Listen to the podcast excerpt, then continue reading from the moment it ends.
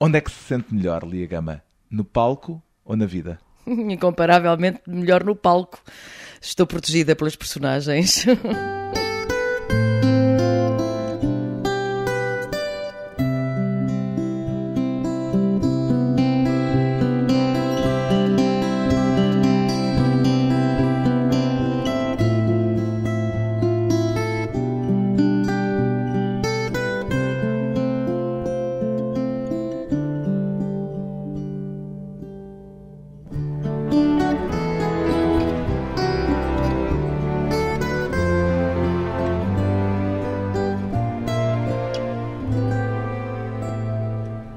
Lia Gama, 61 anos, atriz. De que é que mais gosta na sua profissão, Lia Gama? De representar. O quê? Hum, Para ser outra? Não, representar tem uma função muito importante, não é só para satisfazer o nosso ego, não é? Representar é uma responsabilidade enorme e quanto melhores são os textos, mais eu gosto de os representar. Mas em relação à sua relação com a atividade de representar, gosta mais de ser outras pessoas em palco para poder viver outras vidas ou para não ter de viver sempre a sua? Viver sempre a mim é muito cansativo. Aliás, eu uma vez disse isso à Maria Velho da Costa e ela riu-se muito, porque é verdade. Quando eu Viver sempre também cansa, era um Viver verso sempre, viver do sempre também José cansa, Gomes é verdade. Viver sempre também cansa, sobretudo com o peso da nossa cabeça sempre em cima 24 horas sobre 24.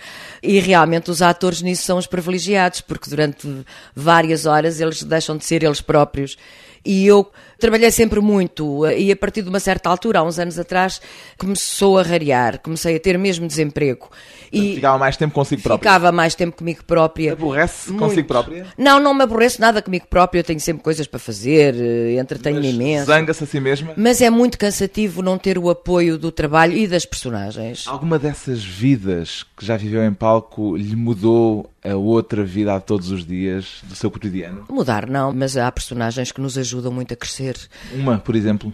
A Carmen, do António Rapaz de Lisboa, por exemplo, que era uma mulher de uma humanidade, de uma qualidade humana Foi extraordinária. no cinema e no teatro. Depois foi no teatro inicialmente e depois foi no cinema, sim. Por exemplo, por exemplo, a Carmen. Mas esta personagem que eu estou agora a fazer aqui no Teatro Nacional, na mais velha profissão, como é tão leve, a personagem é tão solar, é tão doce, é tão boazinha, às vezes também me ajuda. Isso tem a ver consigo? Nada de todo, de Ou todo. seja, a personagem e a Lia são extremos opostos. Completamente. No outro dia estava aqui uma jovem menina a assistir ao espetáculo e depois veio falar com a mãe e dizia: Ai, gostei muito de ver. Estava muito apaixonada pelo espetáculo. O espetáculo é lindo e as pessoas gostam muito, ainda bem. Ai, gostei tanto de ver, gostava de levar para casa comigo. Disse-lhe a menina. Disse-me a menina. Eu disse que gostava de levar quem? A Vera, que é a personagem, porque a mim não. Que eu sou exatamente a antítese, não é? A Vera é uma personagem que dá a outra face lhe darem uma estalada. A outra é a boazinha, a Lia é a Amazona. Não, eu não sou boa zona, mas não dou a outra face, não. Amazona, disse eu. Não sou mazona, não, não me Então, considero nada sentido má é que diz que é o contrário de dar a outra face? sou estressadíssima e as personagens ajudam-me a equilibrar isso, sabe? É muito bom depois, durante não sei quantas horas por dia, quando estou a representar, ser realmente outra pessoa, ter outros sentimentos, reagir diferentemente às coisas, porque eu sou muito, muito complicada. Costuma gostar mais de fazer papéis que têm muito em comum consigo ou papéis de personagens que pouco têm a ver com a verdadeira. Não sei se a verdadeira é uma expressão correta aqui, se calhar é verdadeira sempre, Pois. mas com a Lia Gama de todos os dias. As personagens são sempre verdadeiras, não é? Não, eu. O que é que prefere? O contraste ou a semelhança? Quando me dizem, ah, ah, é um, ah, é, co- como é o personagem, é, ah, és tu, aquelas coisas de papéis caixa, odeio. Quanto mais diferentes forem, melhor, melhor se pode construir. Eu sou uma atriz de composição e gosto de ir ao âmago das personagens. E depois, essa coisa é uma caixa, quem é que sabe quem eu sou? é uma caixa? Um, um papel, É uma ser uma caixa, teatral? é, ser uma caixa é ser igual, é ser igual, não é preciso compor nada. É uma chatice para um ator isso, o que é bom é compor personagens. Eu gosto é de compor personagens, de fazer-lhes uma biografia completa, saber até como dormem, e dormem se calhar diferente de mim, percebes? É isso que Até eu se lhe falta um dente, há uma história qualquer. Ah, da na guarda do Iópolo com o Zé Alberto Osório Mateus, meu querido amigo que já desapareceu. Era isso, ele um dia depois de termos ensaiado, disse-me ao telefone, Nós ensaiávamos e depois eu ia para casa e ele telefonava-me imenso, a dizer-me imensas coisas para eu refletir para o outro dia trabalhar. Sobre a personagem que estava sobre a fazer. a personagem e coisas até que não eram sobre a personagem, mas que era para eu pensar sobre o assunto e depois tinham a ver com a personagem. E ele um dia disse-me ao telefone: A senhora lá pena não tem um dente. E eu bocado pensei, críptico, é, uma coisa- Não tenho um dente, o que é que eu vou fazer a isto? Vou pintar um dente como se faz no teatro infantil ou nos palhaços, pintar um dente preto à frente para. Mas na realidade eu tinha uma esquelética e tirei a esquelética. Eu outro dia fui representar sem a esquelética e a senhora lá pena falava de uma maneira diferente, é evidente. E, portanto, incorporou essa informação Ela- biográfica ela da sua personagem. dente, ela não tinha os molares inferiores todos. Houve uma personagem que durante muito tempo ficou agarrada a si, em termos, pelo menos, de imagem pública, aquela que fez no filme Quilas o Mal da Fita. É desconfortável uma identificação excessiva com um papel, como lhe aconteceu nesse caso? É desconfortável e é perigoso. Porque repare, tenho 45 anos de profissão, não sei quantas personagens já fiz, mas fiz muitas, muitas, já não sei contá-las. Muitas que me marcaram como personagens, bastante mais que me marcaram a Pepsi Rita do Quilas o Mal da Vita. Simplesmente o Quilas foi um filme com muito êxito. E a mim não me marcaram nada, quer dizer, eu não tenho nada a ver com a Pepsi Rita. Eh, achei a Pepsi Rita adorável, ainda no outro dia o filme passou. Eu, com a distância destes anos todos, achei o filme ótimo. Ainda gosta do filme? Gosto imenso. Gosto imenso do filme, achei que eu realmente fazia uma personagem poderosa. Reconheço que a Pepsi Rita era poderosa. O Mário Viegas era absolutamente genial naquela Mas houve composição. uma altura em que dizia que já estava cansada Só que depois identificação. só me impingiam Pepsi Ritas, ou seja, também os realizadores vão muito pouco ao teatro. Isto também é um chavão dizer-se, mas os realizadores não gostam muito de atores, porque não estavam mais atentos ao trabalho que os atores fazem e são capazes de fazer e podem fazer. E depois aquilo ficar como marca foi muito desagradável porque só me convidavam para fazer personagens similares. Quando eu no teatro fazia exatamente o contrário daquele tipo de personagem. E imagino que o que lhe agrada é fazer, de facto, coisas diferentes a cada vez que atua. Claro, claro. Agora repara, eu quando estava a filmar a Pepsi Rita, estava simultaneamente a fazer no teatro esta tal senhora lá apenas sem os dentes. Completamente diferente, uma mãe siciliana. Uma mãe, que é também uma Era coisa uma muito mãe- comum. uma mãe Eh, siciliana. este- o filme do Jorge Silva Melo também lhe deu um papel de mãe. Tem feito muitas mães. Muitas mães. Eu comecei a fazer mães muito cedo. A primeira mãe que eu fiz tinha 30 anos, o meu filho era pequenino. Foi na Casa da Comédia, a primeira encenação do João Lourenço, o Papá, Pobre Papá. A mamã pendurou-te no armário, estou tão triste. Uma peça do Arthur Copit, chamava-se assim. Eu tinha 30 anos, não tinha mais. O meu filho era mais velho que eu, era o Jorge Val, que também já desapareceu. Era uma grande composição. O seu filho em palco. O meu filho em palco. Por que é que tem essa queda para papéis tenho maternais? Queda. Não tenho propriamente queda. Quando nos começaram a distribuir antes da idade dos papéis, eu fiquei muito contente, porque o que eu acho fantástico num ator é um ator poder fazer as idades todas e os papéis todos. É muito triste para um ator, para uma atriz sobretudo, querer ficar sempre eternamente jovem. Portanto, para mim ter começado a fazer mães muito cedo e ainda uh, jeitosa, não, quer dizer que agora me dá muito prazer também fazer as avós e que é bom envelhecer na profissão. Os atores, ao contrário dos cantores ou dos bailarinos, podemos envelhecer na profissão, se não nos faltar a memória. É preciso saber envelhecer. Acho que sim, acho que se deve saber envelhecer. Qual é o risco que se corre não sabendo envelhecer? Olha, eu não sei porque não Qual é é o o meu perigo? caso. Eu, nessas coisas, acho que vai de cada um. E se uma pessoa não está contente com a cara que tem, que Deus lhe deu, com as rugas que vão nascendo e quer modificar, modifica. Mas para um ator isso está mal. Porque, hum, quando digo um ator, digo um ator-atriz, não é? É porque hum, se se fica fixado no tempo, como é que se pode continuar a representar personagens para a frente e ser outro. E não tenho curiosidade de saber como é que eu seria se não tivesse. E depois, um ator não é só uma figura pública. Um ator é para fazer personagens, é para dar eh, vida a outras pessoas. Portanto, as outras pessoas são das mais boazinhas, mazinhas, velhas, novas, coxas, marrecas. São pessoas. Portanto, fica sempre com a mesma imagem. Tenho muita pena das atrizes que têm medo de envelhecer, sendo que têm muito boa qualidade de atrizes, e não vou dar exemplos, deviam ter mais cuidado Mas com está a lembrar-se de alguns? Estou, estou a lembrar-me, infelizmente, de algumas. Aqui há tempos, a Lia Gama dizia numa entrevista esta frase: Sou completamente marginal à sociedade porque se marginaliza ou porque é Porque marginalizada? margina- Sou auto-marginal, sim, sim. Por Porque natureza? sou outsider, sou. Eu não, não consigo. Eu não coabito bem com os outros. É horrível, mas eh, É bicho do mato? sou. Cada vez mais. Cada vez mais. O que é contraditório com alguém que tem de se expor, não é? Todas é. as noites. Mas sabe que os atores, na generalidade, são muito mais tímidos que aquilo que parece. É terrível, depois dispõem. Também é um clichê. Não é, não é, não é. Quer dizer, é uma frase Eu tenho se vergonha de entrar num café sozinha. E já era assim quando era adolescente, mesmo antes de ser atriz, de tal maneira que fazia o contrário. Expunha-me excessivamente. Pronto, mas a partir da altura. E ao confronto mesmo. E ao confronto, cá estou eu e tal, cá estou eu. Que seria tomado seguramente por arrogância. Era, é, e é, pode ser tomado por timidez, pode muitas vezes ser tomado por arrogância, andar de cabeça baixa, a não falar às pessoas, a fingir que quase não vê, ai, ai, ai, ai, tenho que ficar aqui parada a dizer qualquer coisa. Eu sou muito mato. A idade afastou-a mais ou, pelo contrário, aproximou-a de uma atitude um pouco mais convencional, apesar de tudo? Não, de todo, de todo, não, não me considero nada, lado. não sou nada convencional. De todo, eu acho cada vez, cada vez menos, ou seja, cada vez sou menos moralista, menos moralizadora, menos, menos convencional, na realidade. Qual foi a principal lição que a idade lhe deu? Ai, tantas lições que a idade nos dá. Lembra-se assim de alguma? Tantas lições que a idade nos dá. Olha, a ter humildade perante a vida, perante a vida ela mesma, a ter respeito pela vida, a ter respeito pelos outros. Porque, embora seja bicho do mato, tenho muito respeito pelos outros, pelos outros, pela individualidade de cada um. A vida é realmente um bem muito precioso. Sabes que ah, eu vou viajo muito sozinha. E o ano, o ano passado, há dois anos, fiz uma longa viagem pelo Brasil, pelo interior do Brasil, sozinha.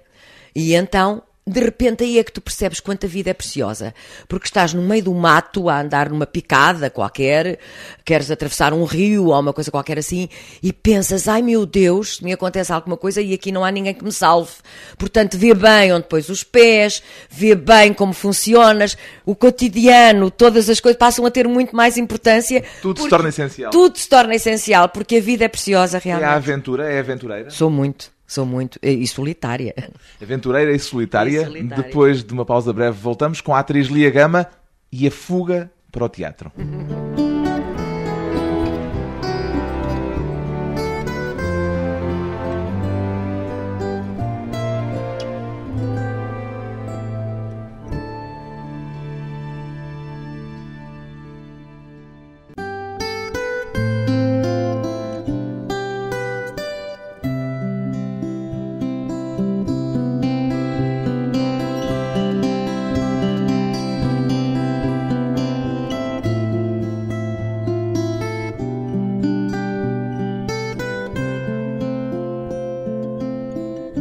À conversa com a atriz Lia Gama, ou melhor, com a cidadã Maria Isilda Gama Gil. Ainda há alguém que a trate por Isilda Lia Gama. Ah, As minhas amigas, as pessoas que me conhecem bem, tratam por E Isilda. ainda é esse o seu nome oficial, obviamente. Não me tratam, brincam comigo. Ó Isilda!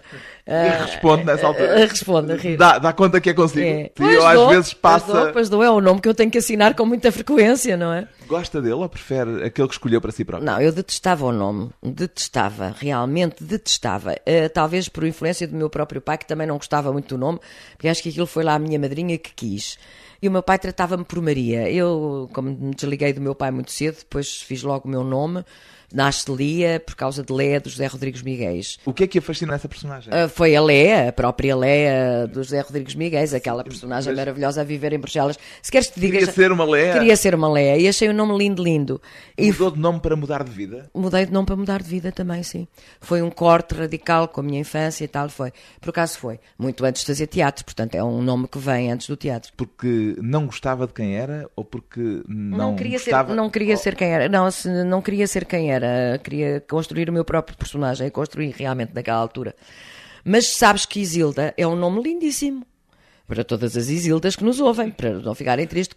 Agora que já sei a origem do nome. Ainda alguém se zanga. Gosto imenso. Bom, até porque com a idade nós temos que assumir quem somos e até o nome que temos, não é? Até o passado que se Até queria o renegar. passado que se queria renegar, e essa é a verdade. Temos que ir à origem, à fonte e beber lá. E Isilda é um nome de origem celta, é Iselte, é Isolda. É um nome lindíssimo, mas realmente Isilda em teatro não sei se era muito interessante. Prefiro ser Lia. Passou a chamar-se Lia quando ainda vivia com o seu pai ou já depois de ter fugido de casa? Não, já- não fugi de casa, atenção, eu não fugi de casa, eu saí. Então qual é a diferença? Ah, é muito diferença. Saiu Fugir- contra a vontade? Não, eu, eu assumi que saía e o meu pai não teve outra. Não, não, eu disse, eu vou-me embora. Tinha 13 anos. não é? Tinha, estava a fazer 14. Eu era uma criança maltratada e vivia com madrasta e pai e procurei a minha mãe. Portanto, quando Era eu. uma história de gata borralheira. Não, não era nada, era uma história à portuguesa. É uma história triste, é uma infância triste. Ah, não, não, um dia contarei, talvez se fizer as minhas memórias, um dia posso contar isso. Portanto, eu não fugi, não fiz fuga. Eu disse, eu não dava esse prazer ao meu pai de, mandar eh, polícia a procurar, uma coisa qualquer dessas. Não, não, não. Eu procurei a minha mãe, fui viver com a minha mãe, combinei tudo com a minha mãe e depois, assumidamente, disse ao meu pai: eu vou-me embora. Alguma vez se arrependeu dessa decisão? Nunca, nunca. me- Foi mesmo a primeira grande decisão da minha vida e a mais acertada, para além de ter tido o meu filho. Já queria ser atriz nessa altura? Queria, queria, queria ser atriz nessa altura O que já. é que a fascinava no teatro? O que é que via naquele mundo de luzes? Não sei. Os Que a meus, chamava para ele? Os, os meu, o meu pai e a minha madrasta eram muito teatreiros. E eu lembro-me de ir pequenina ao Teatro Apolo. Eu penso que o primeiro teatro onde eu fui foi ao Teatro Apolo, ver uma peça com a Laura Alves e com o Vasco Santana. Curioso ser com a Laura Alves, porque o seu primeiro papel foi de Laura Alves a miniatura. Ah, sim, pois a primeira vez que entrei num teatro foi a trabalhar com a sua Dona Laura, claro que sim. Mas não me pergunto porquê. Talvez porque era uma miúda solitária. Tinha um irmão e até aos quatro anos vivia com o meu irmão, mas depois fui metida ali na casa da minha madrasta e do meu pai e não tinha convivência. Fui para a escola muito pequena, fui- com quatro anos fui para a escola, mas não tinha contacto com outras crianças, a não ser na escola, e era uma criança muito. Era, estava praticamente sequestrada. Então as minhas brincadeiras era fazer grandes diálogos, aliás, eu devia ter sido, era dramaturga, porque eu fazia. Chegou a pensar escrever a certa altura. Não, isso eh, são a escrita da adolescência que há poucos anos deitei fora, tu estava convencida que eram geniais e no outro dia ali era uma porcaria, deita tudo fora, já não. Mas não pensou eh, dedicar-se ao argumento, à dramaturgia? Não, não Ir pensei. estudar, pelo menos? Pensei ir estudar script, pensei ser script de cinema, quando não tinha ainda a certeza se representar era a via. Porque há uma coisa que eu acho fundamental, acho que se deve exercer todas as profissões com prazer. E depois esse prazer traz a competência, traz o conhecimento da profissão e tal. E eu não gostaria de ter sido atriz sem ser com qualidade. Não sei se sou uma boa atriz, mas pelo menos esforço-me imenso.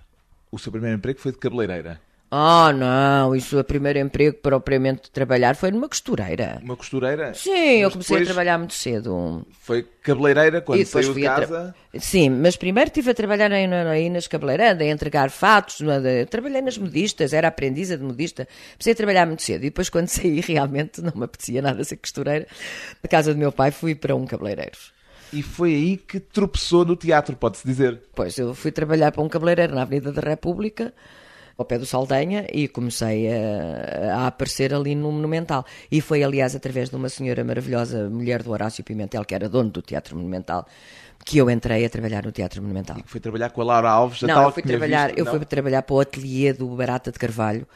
Mas ainda não, Não, como atriz. Não, não como atriz. Eu comecei a trabalhar no ateliê do Barata de Carvalho e depois o Pinto de Campos é que achou que eu tinha muita graça. O destino é fantástico. Que eu tinha muita graça e vestiu-me de Miss Tonguete igual a Laura e pôs-me no foyer do teatro. Mas A eu dar flores. a dar flores e miniaturas da Laura. E nessa altura já era tão nariz empinado, se calhar pode-se dizer devia assim, ser, devia que se desentendeu com a própria Laura Alves. Não, não. de- Então não se despediu? Não, aquilo foi muito engraçado. É que ela, tinham-me dado um camarim para eu mudar no subpalco. E eu, com 15 anos, eu, pelos vistos era muito atrevida, apaixonei-me por um dos atores da peça. Que não vou dizer quem é. Juro que não digo. Ainda anda aí? Anda, felizmente. É ator? É, é, é. é Ele um, sabe? É um ótimo ator. Sabe, então não sabe.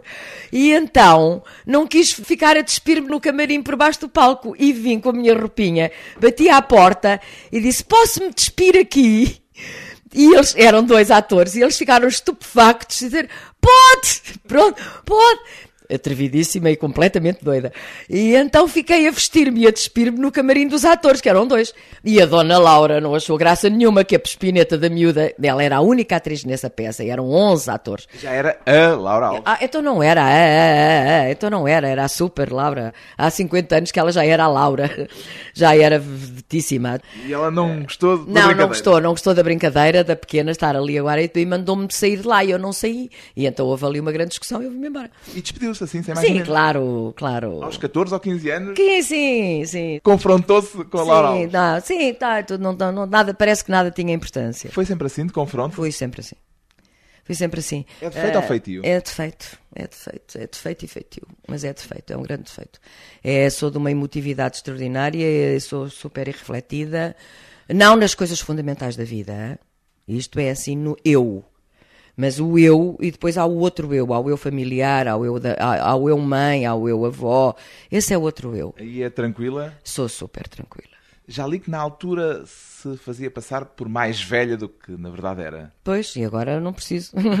Tinha Era- vontade de crescer depressa? Era uma, sim, claro, era uma defesa. E ia a todos os sítios e as coisas eram para maiores de 21, o cinema era para maiores de não sei quantos. Eu tinha 15, era completamente miúda, ou Até 14. o episódio de um namorado seu que a desmascarou e desatou a comer as velas Ah, mais. você sabe dessa história genial. Essa história é eu mentia, dizia que tinha mais. Ele pôs as velas que eu disse: Ah, não digas a ninguém que eu tenho esta idade. E depois comeu o Sérgio Guimarães. Comeu as velas. Comeu as velas. Ah, o Sérgio era maravilhoso. Foi Morreu o também mesmo que cortou um dedo para lhe provar já. Sim, que a amava. sim, pois. Foi, foi. Foi, foi. À sua frente?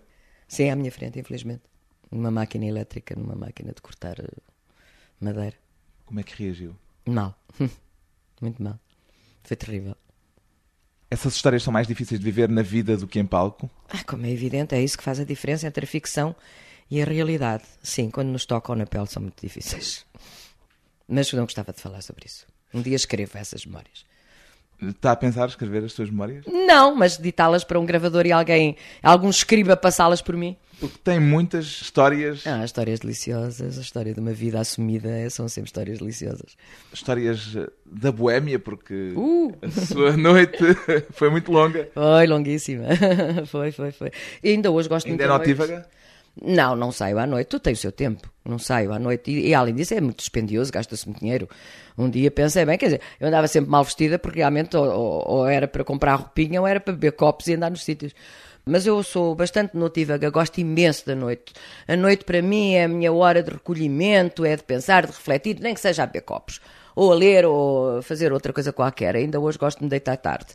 Mas realmente durante muitos anos era onde encontrava os amigos, era o espaço da amizade e era muito agradável.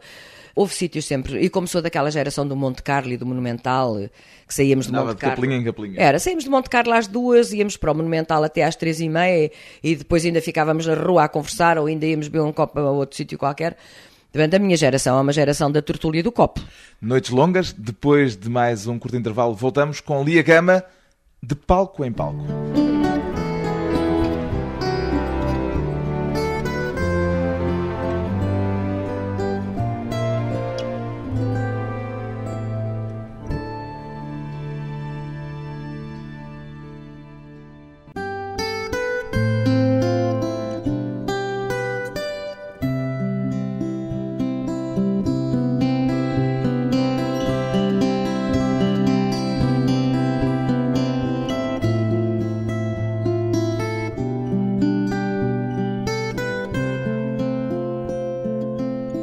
Convidada hoje para a conversa pessoal e transmissível a atriz Lia Gama, atriz e cantora ou atriz que canta? Como é que prefere Lia Gama? Atriz que canta. Mesmo a cantar, continua a representar? Sim, mesmo a cantar, eh, a minha função. Bom, eu canto porque não desafino, mas não sou cantora, evidentemente. Mas a minha função é sempre contar em três minutos uma história. As canções são uma história em três minutos. Eh, Histórias condensadas. histórias condensadas em três minutos, mas que grandes histórias. Você vai ao Sérgio Godinho, por exemplo, e são histórias fantásticas que ele conta em três minutos. Qual é a sua história preferida, assim de repente? Do Sérgio, por exemplo, uma que se chama. hum, Ai. hum, Cante-a. pequenos delírios domésticos e começa assim: Lá em casa, minha amiga, deixe que lhe diga, ele abre a boca, eu dá-me o sono. Só gostava que nos visse, aquilo é uma molenguice, aquilo anda muito morno e vai por aí fora. Portanto, é uma história. E para cada história cotidiano. dessas, cria uma personagem?